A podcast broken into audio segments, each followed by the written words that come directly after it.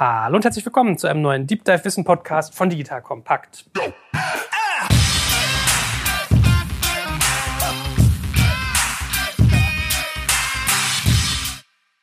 Mein Name ist Jörg Kaczmarek und in der heutigen Folge geht es um ein ganz tolles Thema, nämlich Nachhaltigkeit. So, alle Welt redet ja davon und es beschäftigt ganz viele Menschen. Fridays for Future, ne, solche Geschichten gehen hier irgendwie um und jeder will bewusster leben. Und heute nimmst du mal mit, als Hörer dieses Podcasts, was gibt es da eigentlich für Ansätze, was kannst du selbst tun und du lernst einen ganz tollen, besonderen Ansatz kennen, der auch ganz viel mit dem Thema Handel, sowohl online als auch offline zu tun hat. So, dazu habe ich zwei Gentlemen hier sitzen. Den einen kenne ich schon ganz lange. Der ist quasi sowas wie mein Mitgründungsmitglied von Digital Kompakt. Er weiß es noch nicht. Äh, den guten Andreas. Guten Morgen, Andreas. Andreas. Hi Joel. Und zu meiner Linken äh, der gute Dino. Und ich würde sagen, ihr stellt euch beide mal vor. Vielleicht fangen wir mit dir an, bevor ich mal Andreas Historie und meine ein bisschen aufklamüsere. Ja, hallo Joel und vielen Dank für die Einladung. Also, mein Name ist Dino und ich bin ursprünglich ja, als Arzt tätig und auch ja, psychotherapeutisch tätig gewesen und habe in dem normalen beruflichen oder privaten Leben eine Familie und, und habe natürlich auch die Verantwortung, wie lebt man mit seinem Kind, wie lebt man mit seiner Familie, was für einen Planeten hinterlässt man hier und was kann man im Einzelnen dafür so alles tun. Ja? Und aus dem Aspekt heraus wird man sich bei manchen Dingen halt bewusster oder lebt drüber hinweg. Und wir haben uns als Familie für den bewussteren Weg entschieden. Und das versuche ich halt in meinem täglichen Leben beruflich, aber auch privat halt immer umzusetzen. Was heißt das denn für dich? Hast du mal Beispiele, was du so tust? Ach, das ist angefangen von, wo beziehe ich meinen Strom? Ist das jetzt wirklich nur angemalt grün oder ist das wirklich grüner Strom?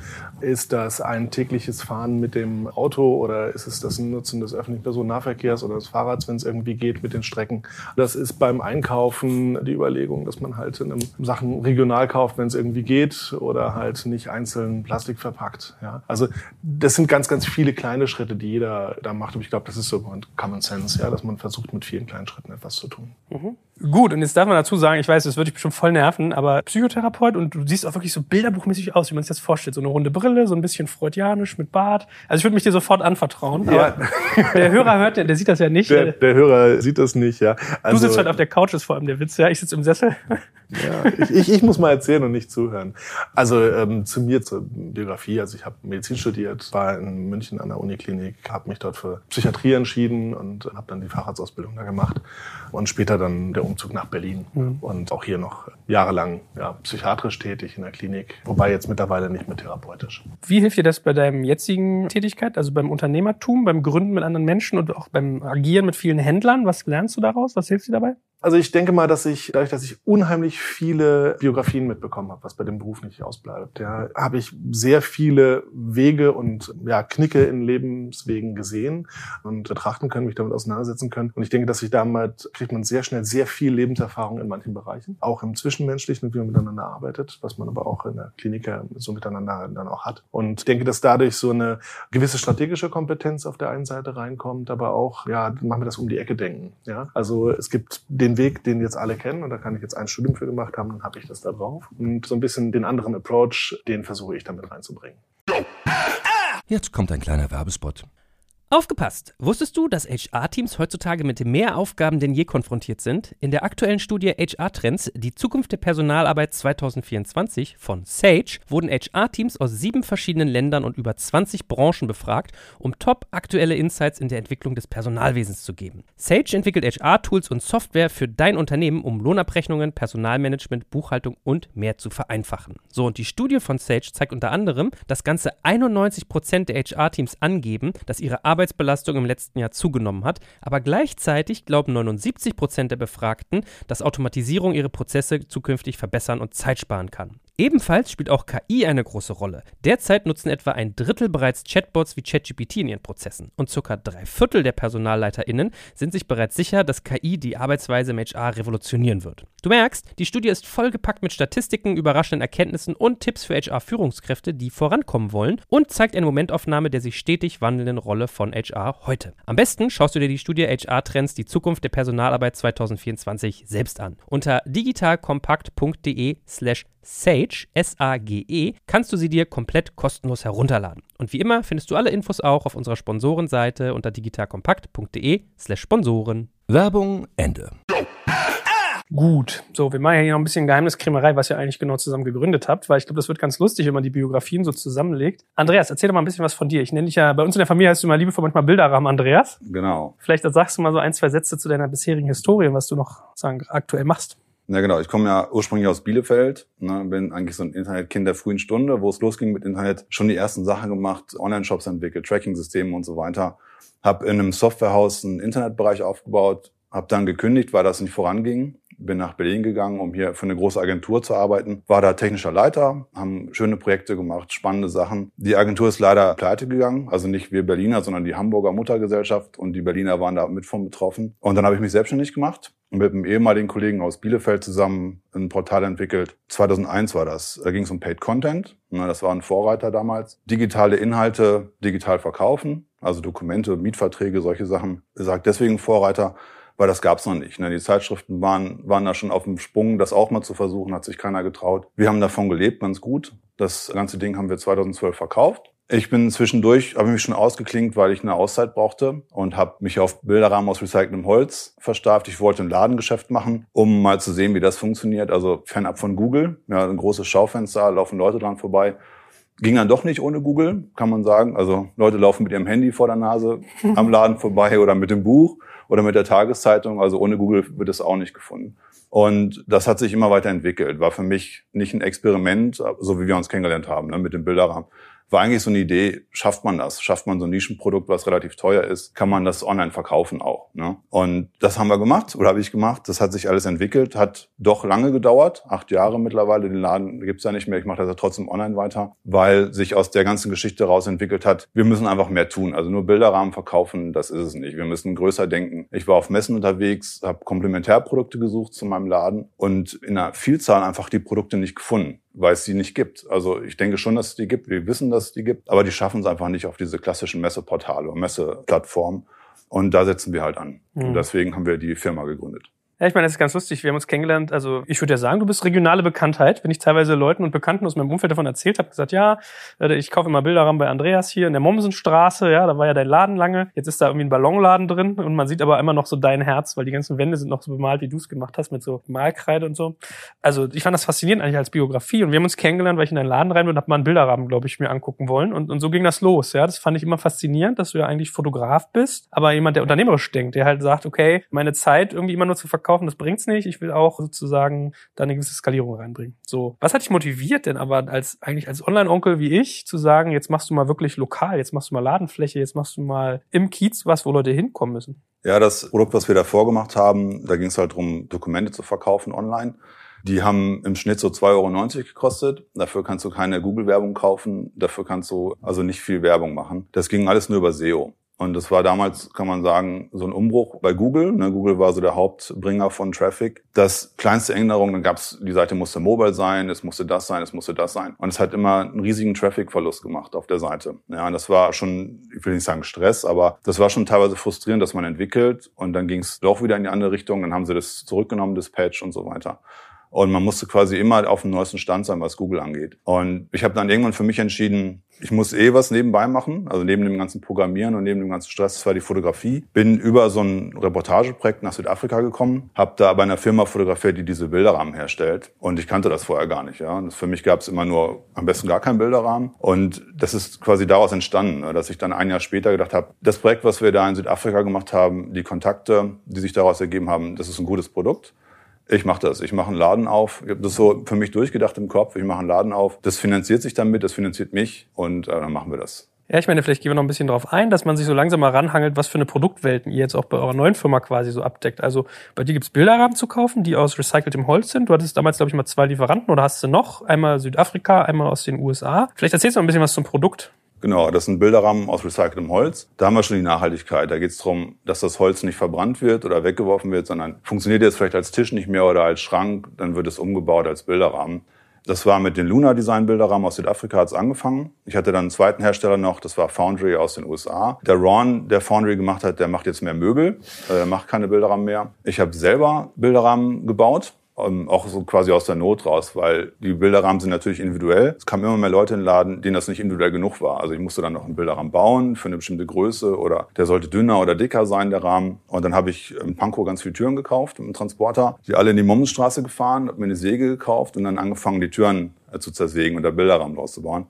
War ganz lustig. Für mich war dann aber irgendwann der Punkt, wo ich gesagt habe, bin ich das? Also will ich jetzt jeden Tag sägen, ja? Einfach nur um Bilderrahmen zu produzieren? Oder will ich mich lieber auf den Kern konzentrieren, eben online was schaffen und online was erreichen und online auch mehr erreichen, als im Laden Bilderrahmen zu zersägen mhm. oder Holz zu zersägen für Bilderrahmen, genau. Also es gibt ja diese Bilderrahmen immer noch und ich kann die nur jedem wärmstens ans Herz legen. Unter luxat.de kann man die sich kaufen, ne? Ist deine Adresse? Hast du mal den Namen eigentlich? Wo kommt der her? Luxat? Mhm. Ja, Lux ist die Beleuchtungsstärke in der Fotografie. Und AD, das bin tatsächlich ich. Stimmt, deine Initialen, ne? Andreas David. Genau. Stimmt. Ging aber damals darum, es sollte, ich wollte eigentlich weiter vorne im Alphabet sein, ja, aber das musste noch frei sein als Marke. Ich wollte nicht so einen riesen langen Namen, sondern es sollte schön kurz sein. Musste als Domain noch verfügbar sein und so weiter. Und dann, da kam das dann zustande. Also man darf sagen, du bist wirklich Überzeugungstäter. Ich weiß, du hast dann irgendwann auch angefangen, Glas mit reinzunehmen, recyceltes Glas. Die stehen heute noch bei mir irgendwie im, im mhm. Küchenschrank. Das sind auch die einzigen, die noch nicht angelaufen sind, im Gegensatz zu den Ikea-Gläsern. Sehr gut. Ja, man merkt, äh, nachhaltig kann auch richtig qualitativ sein. Und wir haben sozusagen, äh, darf man den geneigten Hörer auch mal erzählen, weswegen ich dich so als meinen quasi Mitgründer verstehe, ist, ich habe zur Gründung von Digital Compact total oft vor deinem Laden gesessen, auf dieser Bank, mit dir diskutiert, was ich als Geschäftsmodell machen soll. Und wir haben da Apfelsaft aus deinen recycelten Gläsern getrunken. Also ja. mal ein bisschen hier sozusagen Schwelgen in Erinnerung sei mir auch erlaubt. So, was macht ihr jetzt beide zusammen? Was ist euer neue, eure neue Firma? Ja, also wir haben eine, wir hatten einen, einen weiteren Ideengeber, der ähm, heute nicht dabei ist, ist der Benjamin. Und der hat eine sehr lange Geschichte und Erfahrung im Bereich nachhaltiger Möbel etc., also vom Importieren über das Verkaufen im Einzelhandel, Großhandel, als auch als Vertriebler letztlich. Und der war sehr viel auf Messen unterwegs, so wie Andreas halt auch und, und hat bei diesen großen physikalischen Messen, nenne ich sie mal, ja, auf denen man diese Produkte, Interior- und Lifestyle-Produkte finden kann, gemerkt, dass es halt ein, auf der einen Seite einen wachsenden Markt gibt, was das Thema Nachhaltigkeit angeht. Also die Kunden fragen danach, dass, wie werden Sachen hergestellt, wo kommen sie her, aus was sind sie produziert, ja. Und hat dann gemerkt, Mensch, so eine große Messe, da fahren alle hin. Da werden Tonnen an Sachen hingeschleppt. Das sind nicht nur die Produkte, das sind die Teppiche, das sind die Einrichtungen der Messestände etc. Und nach fünf Tagen fährt ein großer Bagger durch die Lagerhalle, schiebt alles zusammen und das kommt in die Müllverbrennungsanlage. Und das war so der eine Punkt. Der zweite Punkt ist, dass er da selber ausgestellt hat und auch gemerkt hat, wie wahnsinnig teuer das ist. Also die Ausstellung in so einer international funktionierenden physikalischen Messe, da ist man mit mehreren tausend Euro für einen ganz kleinen neun Quadratmeter Stand schon dabei. Da hat er überlegt, Mensch, irgendwie müsste es eine andere Idee dazu geben und kam auf uns beide zu. Und was wir machen, ist ein B2B, also für Fachkunden, eine Online-Plattform. Das heißt, eine, die Umsetzung war ursprünglich gedacht, diese physikalische Messe in den digitalen Raum zu versetzen. Das heißt, Produktpräsentation und Produkte finden auf einer Plattform. Ein Online-Tool für Fachkunden, die sich mit, wir sind da sehr in der Nische, nachhaltigen Produkten im Interior- und Lifestyle-Bereich auseinandersetzen wollen. Und angefangen als Ersatz haben wir wir sind ja ganz schnell reagierend auf die Bedürfnisse unseres Marktes. Dann haben wir gemerkt, okay, das ist ein bisschen mehr. Ja, wir können hier nicht nur mit den Messen konkurrieren, weil ähm, da gibt es auch andere Dinge. Wir sind für viele der Türöffner. Und zwar für die, die sich diesen Stand nicht leisten können. Und wir sind auf der anderen Seite oder noch nicht leisten können, Startups, sehr innovative Gründer, Mitglieder aus Schwellenländern. Wie soll derjenige da nach Paris oder nach Frankfurt kommen? Ja? Wer soll das alles bezahlen? Das geht digital einfach viel einfacher. Ja? Global Village. Und zum anderen sind wir aber auch ein Add-on. Und zwar ein sehr smartes Add-on für die, die auf den Messen schon vertreten sind. Eine Messe sind fünf Tage, zweimal im Jahr. Und was mache ich an den 355 restlichen Tagen? Wo präsentiere ich dann? Das kann man alles bei uns machen. Klingt ein bisschen eigentlich wie Beginn von so einem Joke, ne? Kommen ein Therapeut, ein Händler und ein Großhändler in eine Bar. So. genau. Und wir haben dann zwei Becher Milch bestellt und am Ende hoffen wir ein ganz tolles Produkt da entworfen, mit dem, wenn wir zurückkommen auf das Thema Nachhaltigkeit, wir Wege eröffnet haben, für die bei denen wir denken, die brauchen die Unterstützung. Wir sind nicht nur karitativ, aber wir haben es in, in jedem einzelnen Schritt unseres Produkts, wir werden da schön drüber reden, wird klar und wird bewusst, warum wir Dinge auf welche Art machen und versuchen da auch klar eine Vorreiterrolle. Wir sind die Ersten, die das so machen. Ja, wir sind in der Nische. Wir sind mit allem, was wir tun, stehen wir genau dahinter. Okay, du sagst, also fassen wir mal ganz schlecht zusammen. Also Modell ist, richtet sich eher an Businesskunden. Also ihr seid jetzt nicht irgendwie eine Plattform, wo jetzt Privatmenschen hingehen können und können sich irgendwie ihre Badezimmereinrichtung aussuchen, sondern ihr richtet euch an quasi, also ein Business zu einem anderen Business. Wir sind rein für Fachpublikum. Das ist bewusst, weil wir sind kein Store. Ja, wir sind kein, kein Online-Store, wo man irgendwie Produkte finden kann und dann kaufen kann oder sowas. Wir sind die alte Definition eines Marktplatzes. Ja, Marketplace heutzutage, da denkt man an andere Dinge, da denkt man an Amazon, Alibaba, Etsy meinetwegen für manche Produkte. Und wir gewährleisten keinen Handel, keinen Versand. Das machen wir nicht. Wir sind aber der alte Markt, so wie er früher mal war. Ein Markt ist ein Platz in einer Stadt, in einem Raum, Global Village. Da kommt einer hin, präsentiert seine Ware und ein anderer kommt hin und findet diese Ware. Und wir sprechen, und meinetwegen nimmt man da eine, eine Standgebühr, aber man nimmt keine Kommission, man nimmt keine Provision. Diese ganze Monetarisierung der Marketplaces, die es bei den Großen gibt, das machen wir alles nicht. Sondern wir stellen die Plattform dar. Wir wollen die Community erstellen, damit dort die Leute sich miteinander austauschen können und ihre Produkte finden können. Das Ganze aber, Eingangsfrage, nur für ein Fachpublikum, weil wir mit größeren Dimensionen unsere Kunden, unsere Aussteller halt ansprechen wollen. Ne? Dass etwas größere Mengen sind, größere Margen. Hast du mal ein Beispiel, Andreas, wie das so abläuft? Wer stellt bei euch aus und was hat der dann für Käufer bei euch? Ja, es stellen verschiedene Firmen schon aus bei uns, ja, aus der ganzen Welt, die da mitmachen. Da sind ein paar Designträger auch dabei, die mitmachen.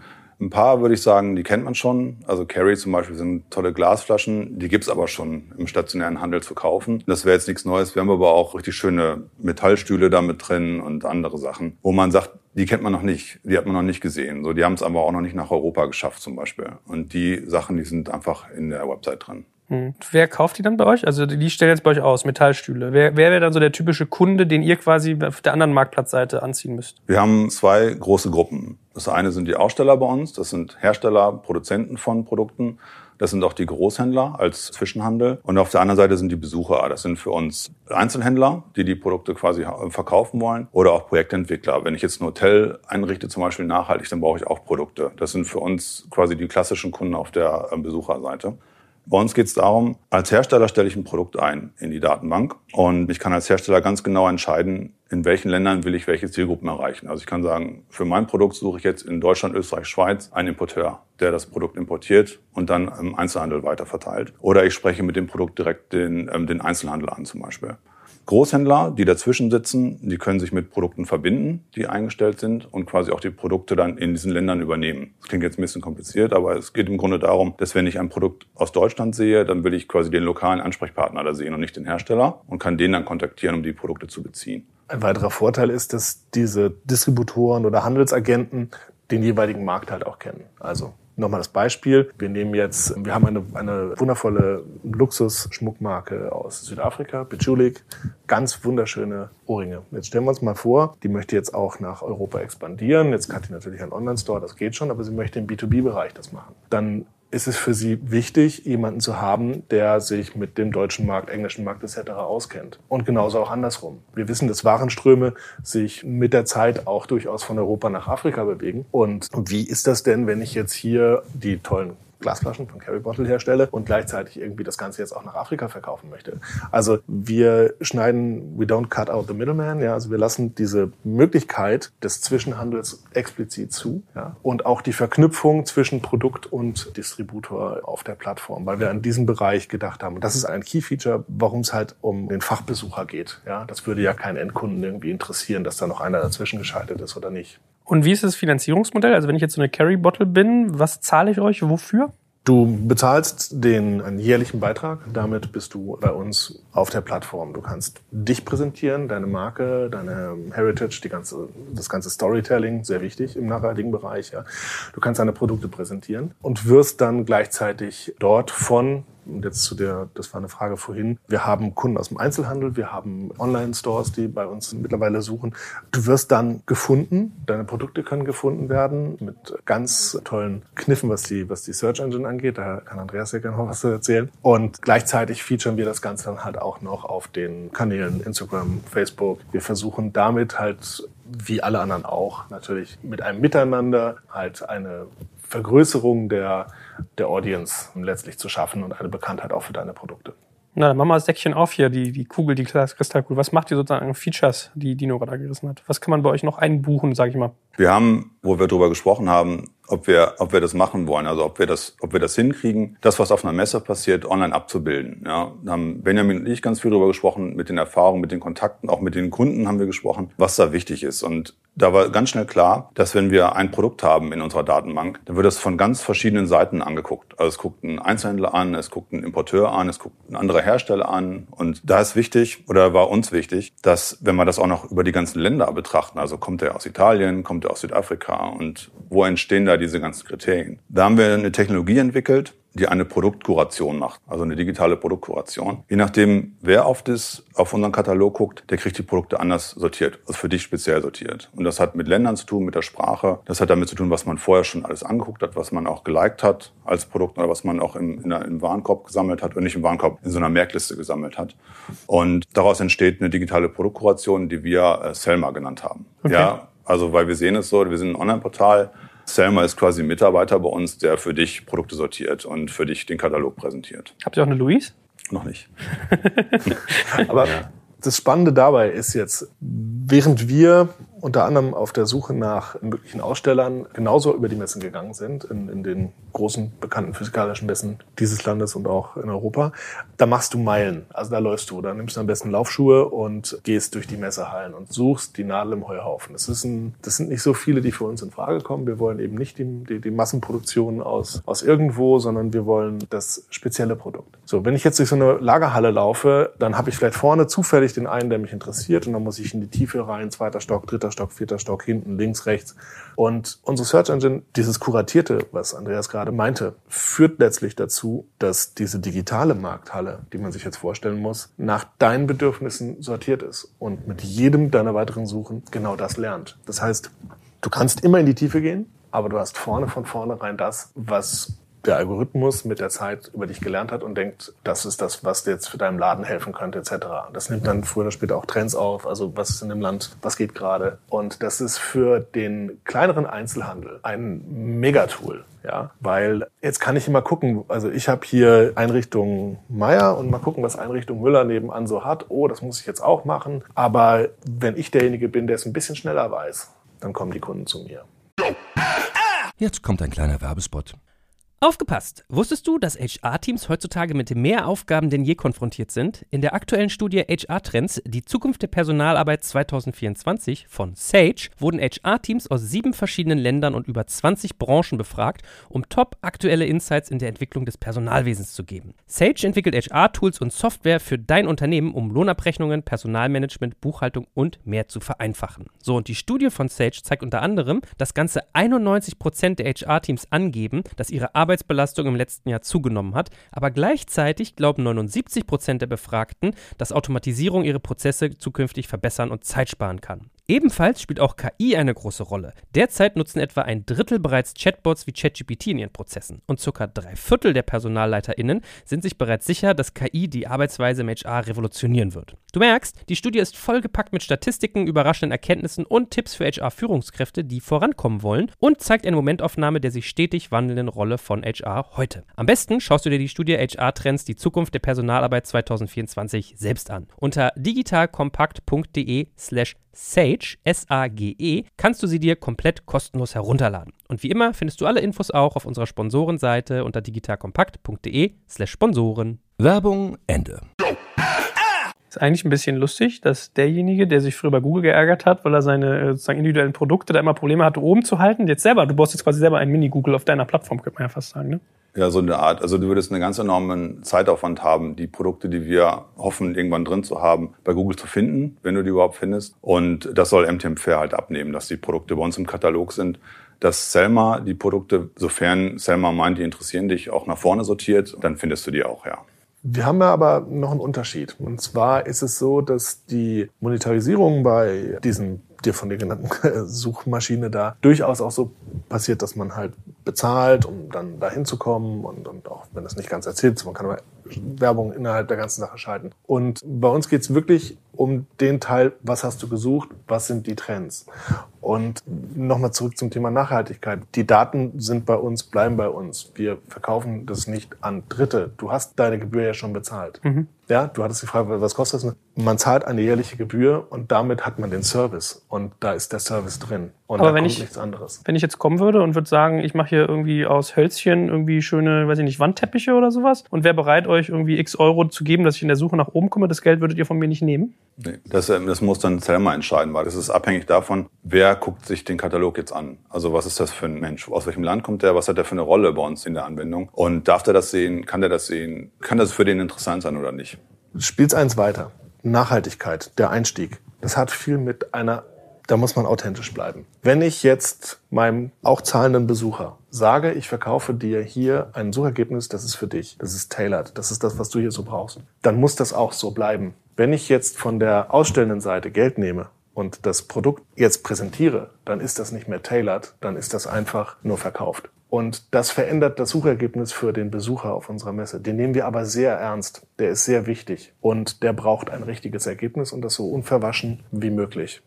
Und der nächste Punkt ist, wenn ich jetzt da die, den Teppich aus was auch immer äh, da reinbringen würde und der sucht danach gar nicht, dann wundert er sich, wer soll denn das? Und das macht auch sein Suchgefühl ja nicht mehr authentisch genug. Ich bin mir noch nicht so sicher, ob ihr da nicht ein bisschen zu selbstkritisch seid. Also ich meine, es ist ja gelerntes Verhalten, dass wenn ich in der Suche mich bewege, dass es dann auch Leute gibt, die irgendwie bereit sind, gegen Geld quasi da Sichtbarkeit zu erlangen. Und du kannst ja einstellen, also du kannst ja zum Beispiel sagen, der muss irgendwie eine Fokussierung angeben. Also kann man ja auch mal gleich drüber diskutieren, ob die Leute, die Händler, die ich mir so vorstelle, überhaupt sowas machen. Aber könntest du doch, glaube ich, schon steuern. Also meint ihr nicht, ihr seid ein bisschen selbstkritisch? Ja, wir haben das, ich muss da ein bisschen einhaken, wir haben das vorgesehen für ergänzende Services auf jeden Fall. Also wenn man jetzt, wir sagen, wir sind quasi eine Plattform für die Präsentation und für die Verbindung von Herstellern und Einzelhändlern und so weiter. Dann gibt's immer noch einen, der das, der den Transport organisiert, der den Transport versichert zum Beispiel. Und das sind Leistungen, die wir dann irgendwann auch mal vielleicht anbieten wollen. Und das sind Sachen, die man dann per Werbung buchen kann. Ja. Die reine Connection zwischen dem Produkt, dem Distributor und dem Einzelhandel dazwischen, das soll quasi die Anwendung steuern. Die muss jetzt in der- Phase kennenlernen, welche Produkte sind interessant für die jeweiligen Menschen in den jeweiligen Ländern und daraus dann auch ein- eine Empfehlung zu geben. Also was müssen wir machen? Oder wo müssen wir hin? Wo müssen wir Produkte herholen und so weiter? Ganz wichtig, also wir haben nichts dagegen, damit Geld zu verdienen, ja, im Gegenteil. Aber es ist so von der Idee her, dass der eine Teil authentisch bleiben soll und der andere Teil, so wie Andreas gerade schon gesagt hat, es natürlich viele Möglichkeiten gibt, bei denen ein Hersteller, Aussteller, Distributor etc. sagen kann, ich möchte an der und der Stelle irgendwo mit genannt werden. Und das sind natürlich dann, es kann in den Social Media Kanälen sein, es kann in der weiteren ja, Wertschöpfungskette. Wir haben da noch ein paar Sachen in petto, an denen wir arbeiten, aber wo das halt noch dann von Relevanz werden kann. Und wie gesagt, weitere Services. Also desto besser die Community funktioniert. Also alles das, was auf dem Gang einer Messe passiert, jedes zufällige, jede zufällige Anbahnung, jedes Gespräch, ach, Sie interessieren sich auch hierfür, was machen Sie? Ja, ich habe das und das. Ach, ich mache das. Diesen Teil, eine Lebendigkeit da reinzubekommen, das ist jetzt der nächste große Schritt, an dem wir sind, um zu sehen, dass das nämlich genauso passiert und dass das auch stattfindet und es aus der Produktschau und dem Produkte finden halt noch einen Mehrwert gibt. Aber müsstet ihr da nicht eigentlich auch langsam dazu übergehen, dass ihr so eine Art LinkedIn-mäßige Funktionalität macht, dass sich auch zum Beispiel ein Käufer ein Profil anlegen kann und dass die Aussteller quasi auch die Käufer ansprechen können? Das können die. Geht schon. Ja, das können die jetzt schon. Es gibt so eine About Us-Seite, wo die sich präsentieren können. Und wenn ich einen Hersteller kontaktiere, dann ist das auch verlinkt und so weiter. Das, was Dino meinte, ist das, was man online machen kann, eben auch mit Selma, mit der Technologie, die dir eine Messehalle für dich sortiert. Wollen wir noch ein anderes Problem lösen, das ist die Sprache. Ja. Wenn man, das, was du vorhin gesagt hast, wenn ich irgendwo ein Hersteller bin und habe meine Produkte und ich spreche jetzt vielleicht jetzt nicht Englisch, weil ich jetzt Französisch spreche, so, und dann mache ich meine Seite auf Französisch. Die würde man gar nicht finden, weil man nicht Französisch sucht. Ja. Und äh, das soll MTM Fair halt auch lösen, dass wir diese Sprachbarriere abschalten. Ne? Einmal in der Produktpräsentation und später auch in der Kommunikation. Und wie macht ihr das? Ja, es gibt mittlerweile Technologie, die man einsetzen kann dafür, die ziemlich gut übersetzt. Und das werden, da sind wir dabei, das einzubinden. Okay. Hangeln wir uns mal ein bisschen rein, euer Geschäftsmodell. Als erstes muss man, glaube ich, auch mal drüber diskutieren, haben wir noch gar nicht. Erster Exkurs mal, warum MTM Fair? Wofür steht das? Also MTM? Das kommt ursprünglich von äh, Meet the Makers. Ja, weil das war die ursprüngliche Idee, hey, man muss doch den Hersteller kennenlernen etc. Und wir haben dann relativ schnell festgestellt, dass Meet the Makers weltweit doch schon von mehreren irgendwie genutzt wurde, dieser Slogan und, und auch immer wieder mitgenutzt wird. Und äh, so sind wir dann hinterher auf die verkürzte Fassung gekommen, der MTM Fair. Und fair natürlich so ein bisschen dieses Wortspiel, dass es einmal das Faire ist und aber auch die Ausstellung, die Messe. Ach, das ist ja charmant. Das letzte ist mir noch gar nicht aufgefallen. Mensch, wieder was gelernt. Aber okay, dann müssen wir mal reingehen. Was sind denn eure Maker? Also was, ich glaube, das ist vielleicht sogar auf einem Meta-Level. Was bedeutet für euch eigentlich Nachhaltigkeit? Wir nehmen nur Produkte, die mindestens ein Kriterium aus unserem Nachhaltigkeitskatalog entsprechen. Da sind zum Beispiel Plastiksachen, wenn es nachhaltig ist, ist okay, wenn es nicht nachhaltig ist und so weiter. Also haben wir verschiedene Kriterien. Kannst du vielleicht was zu sagen? Oder, oder soll ich, soll ich was dazu sagen? Okay, zum Beispiel das, was du zu Hause hast, das Glas, ja, das ist 100% Altglas. Das funktioniert so, wenn ich so ein Glas einfach runterschmeiße, alles schön auffege, ja, und das einschmelze, kann ich wieder so ein Glas draus machen. Macht man aber nicht, weil das Glas dann immer so einen, so einen Stich bekommt. Ja, die Gläser, die du zu Hause hast, die haben so einen, so einen leichten Grünstich. Und das macht man nicht, deswegen wird immer neues Glas produziert für diese Trinkbecher.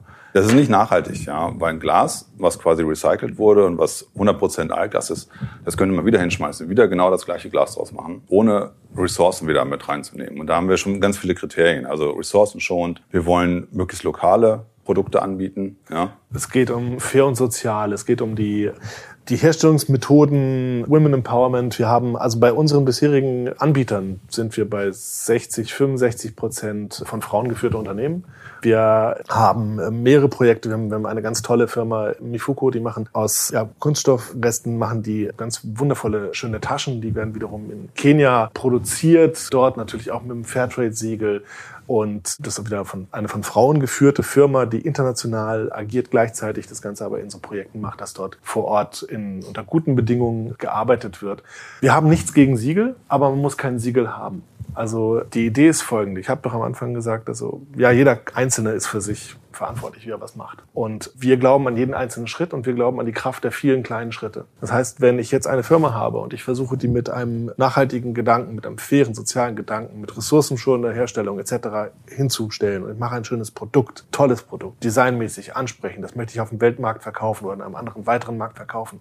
Ich habe aber noch nicht die Zertifizierung. Ja, dann darfst du natürlich bei uns das Zeug verkaufen. Du musst halt sagen, wie du es gemacht hast und du stehst dafür ein und wir werden es so gut wie es geht prüfen. Ja, wir können nicht zu einen hinfahren, das ist klar. Und wenn du mit der Zeit besser wirst und du kannst dir die Zertifizierung leisten, die ist ja nicht ganz umsonst, dann darfst du die auch gerne machen. Aber die Tür ist erstmal auf wenn Adidas einen Tonschuh herstellt, der aus irgendwie recycelten PET-Flaschen gemacht ist, dürfen die bei euch verkaufen? Oder wenn Faber-Castell aus irgendwie, weiß ich nicht, ehemaligen Flugzeugtassen einen neuen Bleistift herstellt, dürften die bei euch verkaufen? Das Produkt, ja. Theoretisch. Ja, theoretisch schon. Jetzt ist so, wir we don't do fashion yet.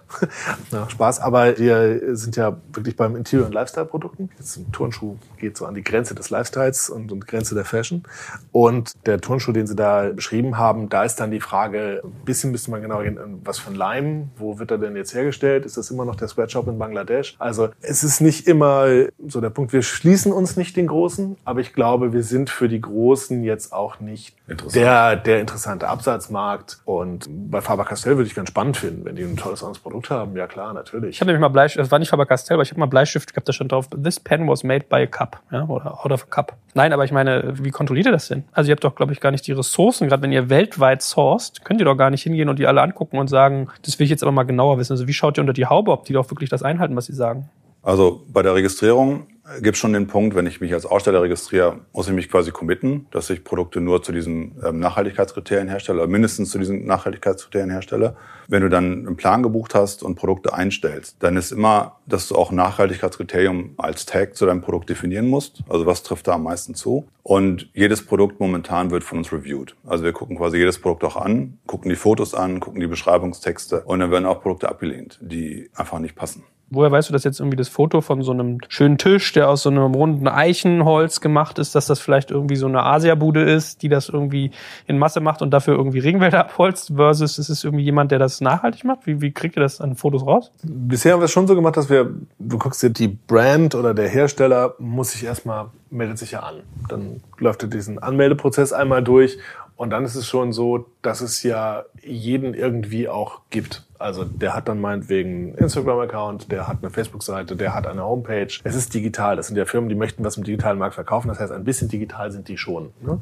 Und da kann man schon ein bisschen nachgucken, wie ist das Ganze. Selbstverständlich können wir keine komplette Zertifizierungsprüfung machen, wie zum Beispiel die Fairtrade oder so, ja.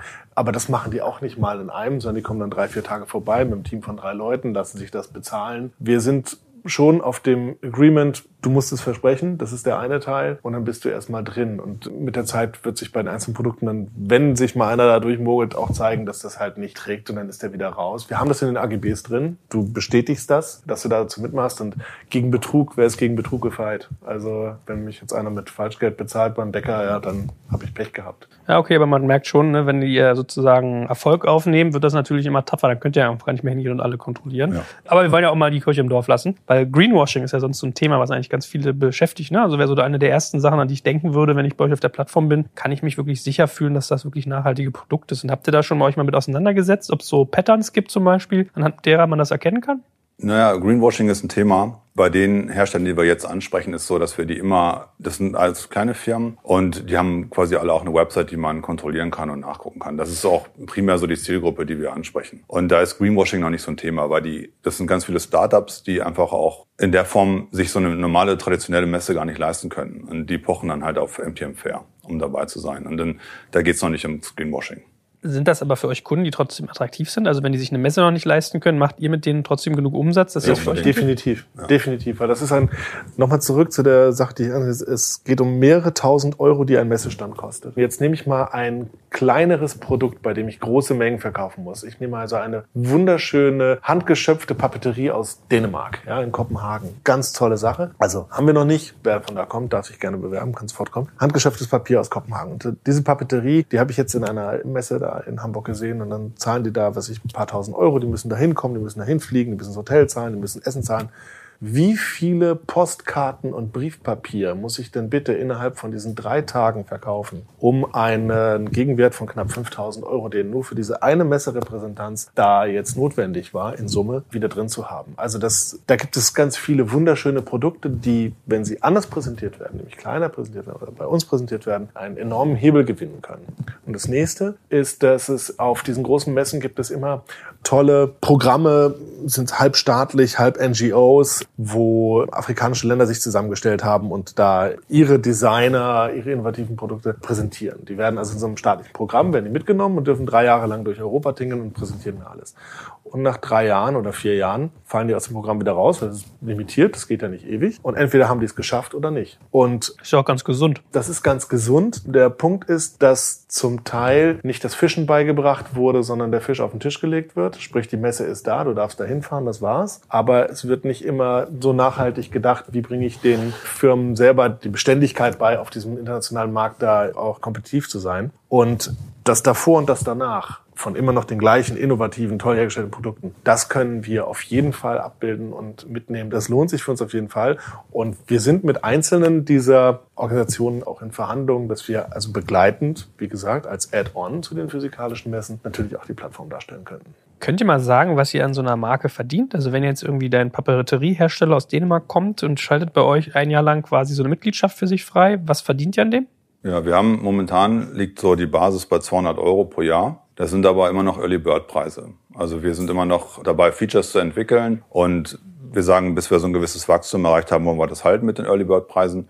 200 Euro gilt für Deutschland. Ja. Wir haben ganz viele Länder, die, also da gibt es einen Bruttoinlandspreisindex für weltweit, wo man sagen kann, im Vergleich zu Deutschland, wo liegt das? Und dann, das geht dann runter, glaube ich, bis auf die Hälfte. Also die Nachhaltigkeit. Aber das finde ich ja wieder geil, dass ihr Ja. sozusagen das Verhältnis guckt, wie, Wie, wie, wie, kriegen wir den Hebel hin? Ne? Da haben wir gesagt, okay, also Deutschland ist 100 Prozent, Schweiz ist 100 Prozent. Das ist, was die Kaufkraft anhand des Bruttoinlandsproduktes pro einzelnen Einwohner angeht, haben wir die auf 100 gesetzt und haben dann runtergestaffelt bis auf 50 Prozent dessen, was man bei uns zahlen müsste. Das heißt, wenn ich aus Malawi komme, ein Land mit definitiv deutlich weniger Kaufkraft pro Bürger, dann zahle ich nur 50 Prozent von diesen 200 Euro, muss also 100 Euro zahlen pro Jahr. Das ist für einen Hersteller aus dem Land noch enorm viel. Wir konnten es nicht komplett in Relation setzen, weil das würde dann wirklich die ganze Schere dieser Welt auf unsere Tasche packen. Ja, das können wir uns nicht leisten. Wir haben aber die Erfahrung gemacht, dass die Hersteller, also wir haben einen ähm, aus der Schweiz Award-winning, ja, ganz tolles Design, Shibui heißen die,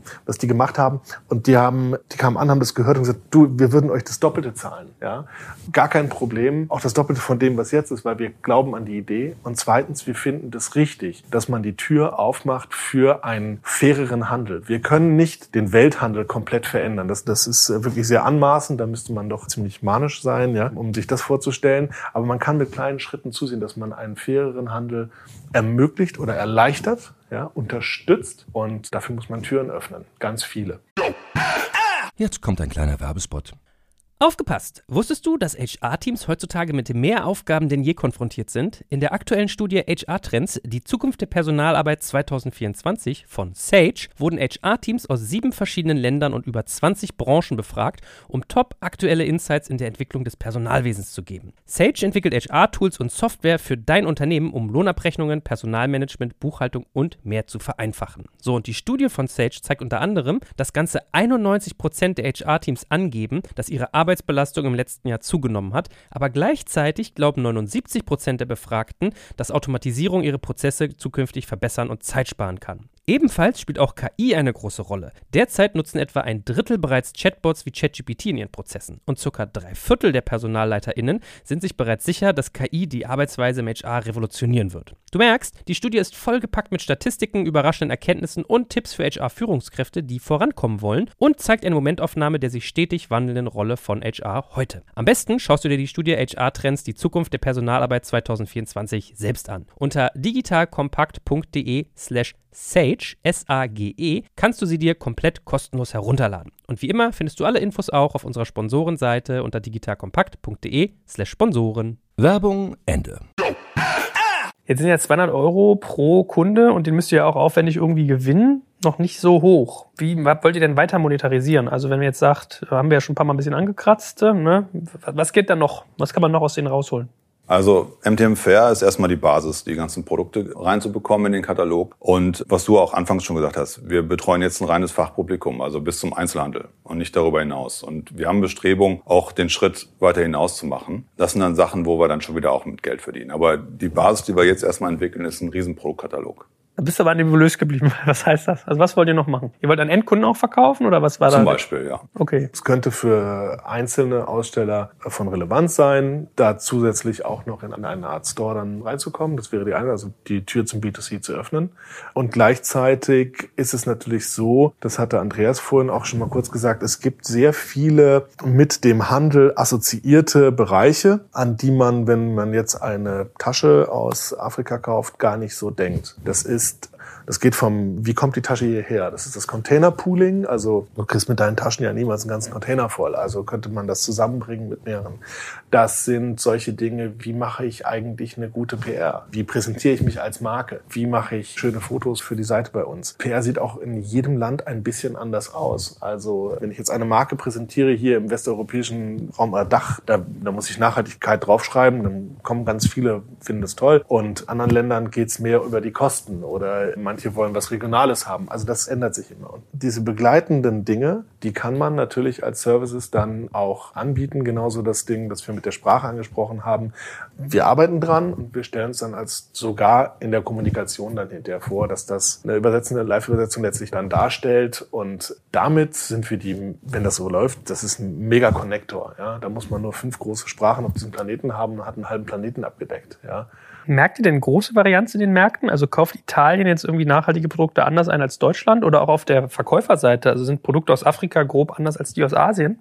Ja, unbedingt. Also du hast in Afrika einen ganz, ganz großen Upcycling-Bereich, ja, also nicht das Recycling, sondern das Umbauen einzelner wiederverwerteter Grundstoffe, die dann zu etwas anderem umgebaut werden. Das ist dort ein Trend, ja, der ist in Europa, was die Herstellung angeht, weniger stark ausgebreitet. Und das nächste ist eine Sache, die wir halt perspektivisch sehen, ist, dass ich, wie gesagt, auch mit der Zeit andere Warenströme haben werde. Also im Moment werden gibt es einen Handelskrieg zwischen USA und China, weil die sich über Warenströme aufregen, weil das alles da produziert wird und da gekauft wird. Aber früher oder später ändern sich Märkte. Und das kriegen große Unternehmen mit. Wenn ich jetzt mehr Autos in China verkaufe, ja, verkaufe ich aber mehr Autos in China und kaufe nicht mehr Sachen von da. Und, und das Gleiche ist halt auch bei uns, dass ich denke, dass es sehr viel Veränderungen auch in den Schwellenländern gibt. Die heißen nämlich Schwellenländer, weil sie irgendwann auch eine Schwelle überschreiten. Und dann können die auch mehr einkaufen. Und dann wollen die auch Produkte von hier haben. Und dann werden die Schweizer Design-Haushaltswaren auf einmal in Brasilien gekauft. Ja klar, weil die Leute haben das Geld und wollen das haben. Mhm. Wie ist denn das bei der Seite, also auf der Seite der Hersteller? Ich stelle mir das ja schwierig vor, dass die sich teilweise die Zeit nehmen, euch als Tool überhaupt zu bedienen. Also wird das angenommen von denen? Funktioniert es, dass sich so jemand auf euch einlässt? Hat er dafür die Kompetenzen, die Zeit und die Ressourcen? Weil wenn ich kleine Händler erlebe, haben die eigentlich mal für nichts Zeit, weil sie gefühlt produzieren müssen und verkaufen. Und meistens haben sie schon Bestandsgeschäft, wo sie verkaufen. Und ihr seid ja quasi ein Investment in spätere Verkäufe.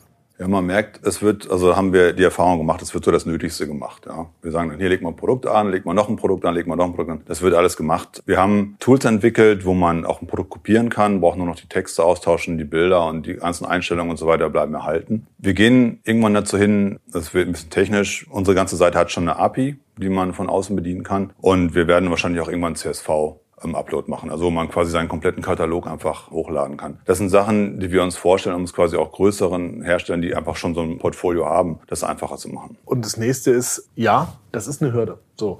Und ja, da muss man was machen. Aber wenn ich jetzt diese Gläser hier jetzt zu Hause herstelle und ich habe das in einer größeren Nummer gemacht und ich möchte die jetzt auf einer Messe in einer Stadt in Deutschland präsentieren, dann muss ich da mir die Papiere runterladen, Zugticket buchen, die Sachen verpacken, dahin fahren. Das ist unheimlich viel Aufwand für ein Geschäft in Zukunft. Ne? Also das ist das Beispiel, ja. Und ich habe einen enormen Aufwand. Am besten kommuniziere ich das auf Facebook, dass ich jetzt da bin und auf Instagram sage ich, dass ich auf der Messe bin und ich schreibe einen Newsletter, ich bin auf der Messe und ihr könnt mich da anfassen und so weiter und reden. Und dann schreibe ich alles dahin und dann mache ich das da, bin auf der Messe und danach habe ich die ganze, die Arbeit nach den Nachbereitungen der Messe habe ich ja dann genauso. Und natürlich, alle kleinen Händler sagen, ey, keine Zeit, ich muss verkaufen, ich muss im Laden stehen, das geht nicht. Und bei uns ist es so ein bisschen, es ist nicht fire and forget, aber es ist ein Aufwand, den du einmal betreibst, der aber schon ungleich geringer ist als das, was du bei einer einzelnen physikalischen Messe hast.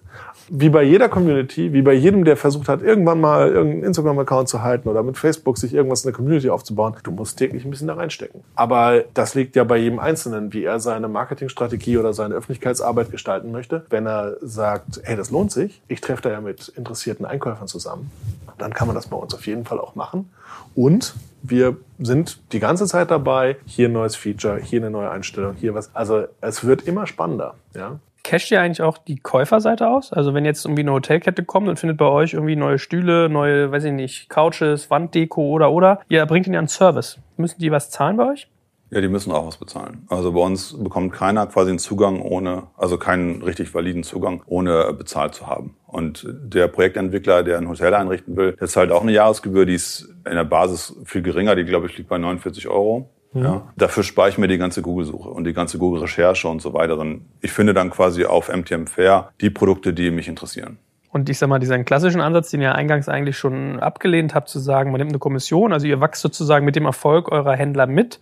Das ist euch zuwider, dass ihr jetzt zum Beispiel hingeht und sagt, das Produkt wird irgendwie, keine Ahnung, 10 Cent teurer und die 10 Cent wandern in eure Tasche? Wenn du auf eine große Messe gehst, jetzt in einer dieser Städte, nimmt die Messe keine Kommission. Das ist im Fachbesucherbereich nicht üblich. Und wenn wir jetzt mit einer Kommission oder mit irgendeiner Provision da ankommen würden und sagen, ja, wir wollen das jetzt so machen, dann würden wir denen an einer Stelle ein Entgelt entlocken wollen, bei dem die wenigsten sagen, warum soll ich das jetzt hier zahlen? Das brauche ich nicht. Dann gibt es auch Online-Stores, kann ich auch dahin gehen, kann beim Marketplace irgendwie gucken, dass ich da untergehe in der Masse.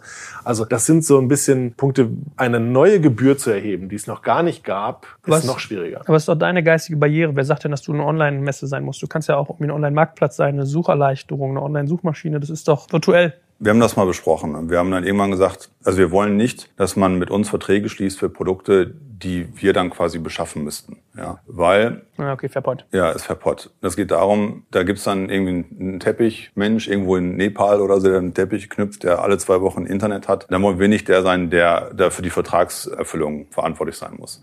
Der andere Weg ist, wir sehen uns mehr so als Connector. Also am liebsten haben wir das so, dass es quasi Hersteller gibt, die Produkte einstellen, dass es dann in den jeweiligen Ländern Distributoren gibt, die sich auf die Produkte aufsetzen und die kann ich als Endkunde erreichen. Das ist viel nachhaltiger, weil die Produkte dann nicht zum Beispiel aus Südafrika nach Deutschland geschickt werden müssen, sondern weil der Importeur oder der Distributor oder der Agent die quasi schon im Lager hat. Und darum geht's. Und diesen ganzen Weg auch abzubilden, dass jemand aus Deutschland sieht, ich muss den Importeur oder diesen Distributor muss ich ansprechen, um Produkte für meinen Laden zu kriegen. Ist viel effizienter, als dann die Kommunikation mit Südafrika aufzunehmen. Und da auf dem Weg gehen wir hin. Das haben wir lange diskutiert. Wir haben immer gesagt, wir wollen aber nicht an diesem Geschäft beteiligt sein. Wir wollen das verbinden, also dass sie sich finden auf der Plattform, dass sie miteinander reden, dass die irgendwie ins Geschäft kommen und dann ist erstmal gut. Also zumindest auf dieser Business-to-Business-Ebene. Was wir dann später noch daraus machen, ist was anderes. Der zweite Punkt jetzt wieder zum Thema Nachhaltigkeit ist ja so, oder nachhaltiger Geschäftsgedanke dabei Wir haben eine Jahresgebühr. Die kannst du als Händler, als Einkäufer, als Aussteller kalkulieren. Eine Zahl, das war's, fertig. Wenn ich prozentual etwas von dir nehme,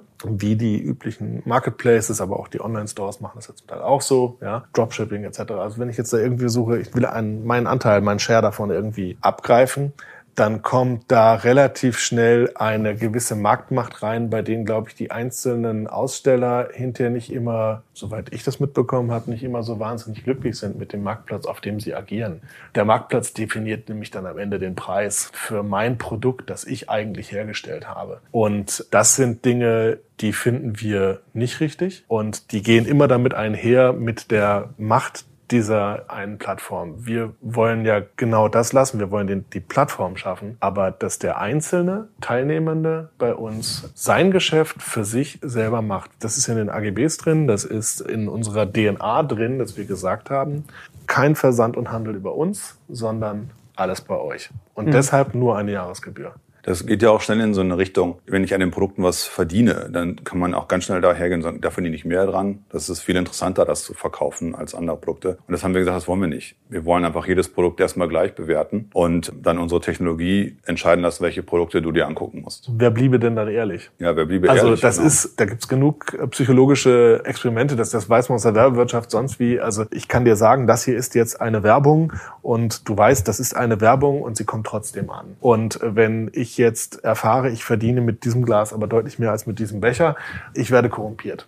Ja. Mhm. Und das ist nicht nachhaltig. Finde ich gut, dass ihr da so klare Regeln habt. Also ich bin ja der Marktteilnehmer eher, ich bin ja eher so marktwirtschaftsorientiert, aber ich kann verstehen, dass ihr das so macht und finde alle Argumente da durchaus tragend. Wie findet ihr denn beide Seiten? Also wie werdet ihr auf die Hersteller aufmerksam und wie auf die Käufer? Wie kommen die zu euch? Wie macht ihr Marketing? Der erste Schritt ist, oder der primäre Schritt ist die Kontakte, die der Benjamin hat. Also der hat ganz viel Messeerfahrung als Aussteller und auch als Besucher. Und der kennt die ganzen Hersteller und die ganzen, teilweise auch die Besucher. Und die haben wir quasi alle angesprochen. Ja, die haben wir auf den Messen, habt ihr beide nochmal auf den Messen besucht, die ganzen Details ausgetauscht, über das Projekt geredet, in welche Richtung sich das entwickeln wird. Und da waren die alle begeistert. Die stehen alle bei uns in der Datenbank drin und die schreiben wir alle an. Genau, das ist also einmal der Satz, der über ein Jahrzehnt Handel aufgebaut wurde mhm. In diesem Bereich. Deshalb auch die Definition der Nische, weil das ist der Bereich, den wir kennen. Das zweite, der persönliche Kontakt, auch auf Messen. Auch wir fliegen dahin, auch wir gehen rum. Also auch ich laufe mit Turnschuhen durch die Messehallen. Ja. Aber das ist ja ironisch. Du sagst mir, du willst eine Plattform für Leute schaffen, die sich keine Messen leisten können und dann rennst du auf die Moment, Messen. Das, das sind die, denen wir das als Add-on anbieten. Mhm. Darüber hinaus gibt es viele, die auch nur einmalig oder zweimalig auf so eine Messe kommen und dann können sie es nicht mehr leisten. Also das ist, ist schon so der Punkt. Es gibt viele, die es immer machen und die sind von Messe zu Messe zu Messe zu Messe. Und unsere Award-winning Hersteller, die wir haben, ja klar, die können sich das leisten, aber wir haben halt auch kleinere, die sich das gar nicht leisten können, wo sie das nicht ein einziges Mal abbilden wird, so eine Messe. Die kommen durch ein Projekt dahin. Dann äh, die ganzen von ja, NGOs oder von staatlichen Organisationen unterstützten Anbieter, die kann man dann einmal da auf dieser Messe ansprechen, die sind bei der nächsten nicht mehr dabei. Da kommt dann der nächste vorbei. Und die musst du dann da halt kontaktieren. Das nächste ist, dass wir natürlich über Social Media nach und nach aufbauen und da schon sehen, dass es viele Hersteller gibt, die sich die Messe nicht leisten können, allerdings schon eine beträchtliche Followerschaft irgendwie aufgebaut haben. Ja, bei manch anderen denkt man sich, Mensch, die sind so groß und haben so wenig. Also das ist, jeder hat da eine andere Ausrichtung bisher gehabt, aber die kann man darüber ansprechen. Und was jetzt zunehmend dazu kommt, ist halt auch SEO. Also das ist eine Sache, dass wir daran arbeiten, dass auch wir gefunden werden. Und jetzt im, das ist die erste Welle und der zweite Schritt ist halt, dass wir an solchen Dingen wie einem Referral-System arbeiten, Word of Mouth, ja, also die, die reine Weiterempfehlung. Dann haben wir, stehen wir in Verhandlungen, Gesprächen mit Handelskammern, Außenhandelskammern verschiedener Länder und wollen da sagen, hey, guck mal, ihr wollt euren Handel in die und die Richtung unterstützen. Wir hätten hier ein neues Tool für euch, könnte ganz interessant sein. Und die Ohren sind da groß was sich dann hinterher da jetzt noch weiterentwickelt, müssen wir schauen. Ne? Da muss man ein bisschen dran arbeiten. die Mühlen malen etwas langsam. Genau. Das, ja, ist, das, das, ist ja nachhaltig. Das, das, das, sind halt, das sind dann irgendwie, du redest da ja mit Regierungsvertretern letztendlich und dort dauert es manchmal ein bisschen. Ja, ich überlege ja nur noch, ob das auch für euch nachhaltig aus Geschäftsmodellsicht ist, wenn ihr jemanden habt, der vielleicht schon, wenn nicht 50.000 Instagram-Follower hat oder so, aber nicht genug Geschäften macht, sich 5.000 Euro für eine Messe zu leisten. Ne? So, also irgendwo hakt es ja dann so ein bisschen. Ne? Da reguliert sich ja der Markt vielleicht auch selber. Das ist das eine. Jetzt hast du aber zwei miteinander zusammengepackt. Also für den, der die 50.000 Follower hat und sich auch die 5.000 für die Messe leisten könnte oder kann. Ja, komisch, ja, wenn das nicht da kann. Sind, da wären wir das Add-on. Da sind wir die 355 Tage dazwischen, zwischen diesen 10 Tagen, also A2 mal 5 Tage Messe.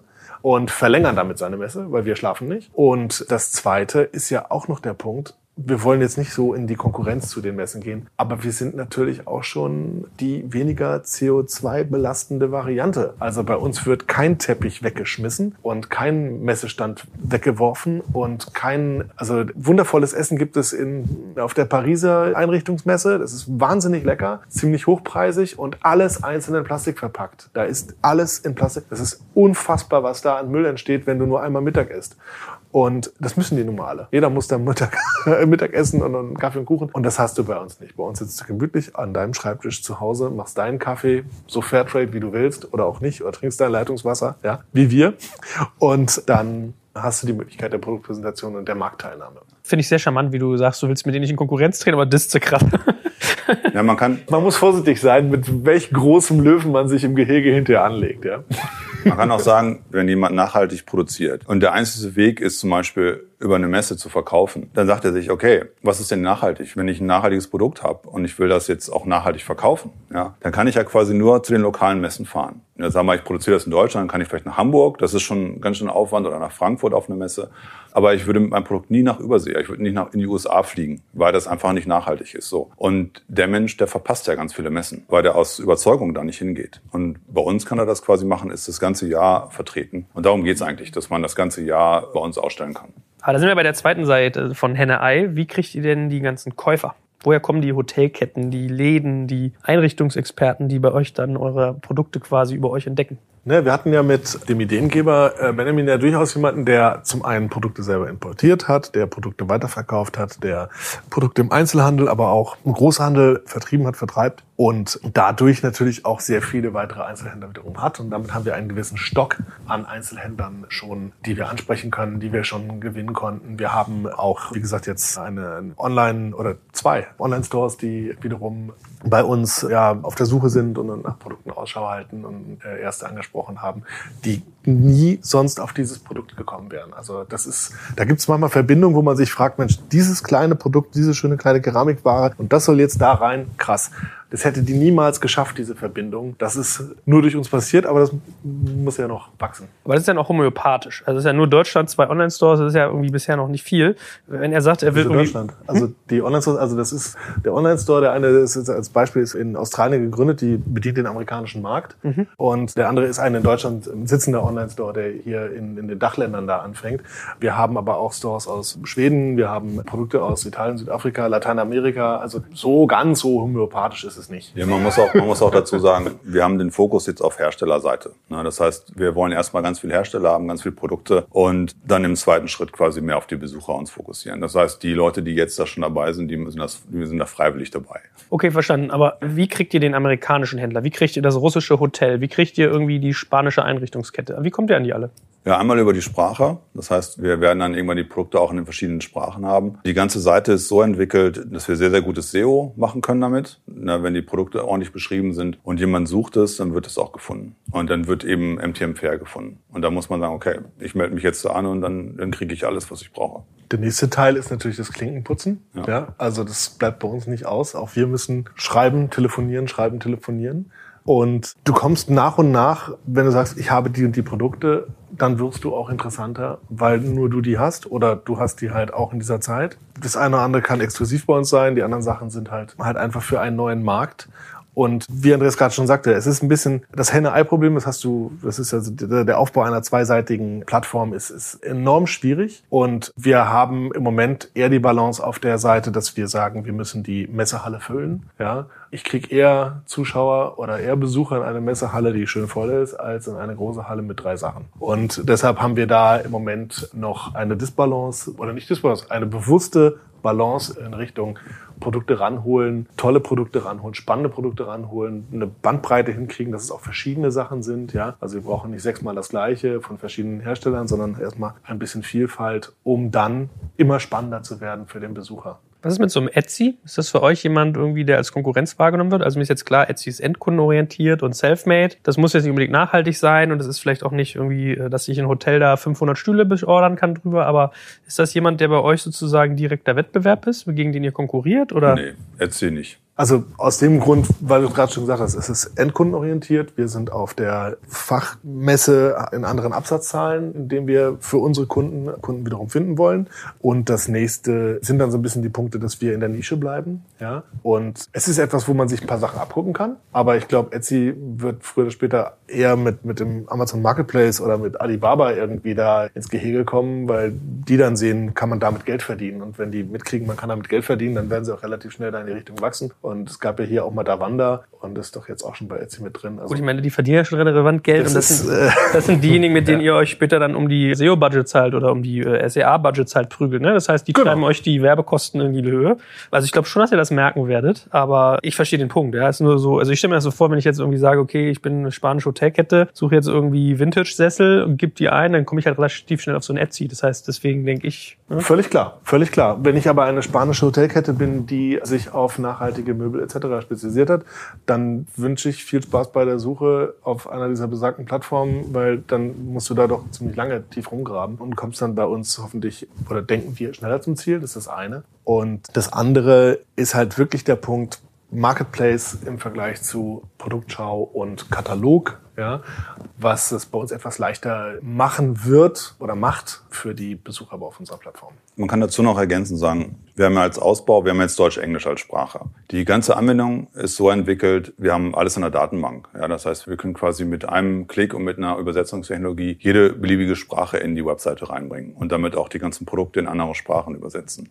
Das, worauf wir noch hinaus wollen, ist, wir konzentrieren uns ja jetzt erstmal auf die Hersteller und in einem zweiten Schritt auf die Besucher. Das wäre so ein Ausbauschritt für die Besucher, dass wir dann auch jemand, der Französisch ähm, in französischer Sprache Produkte sucht, auch unsere Seite findet.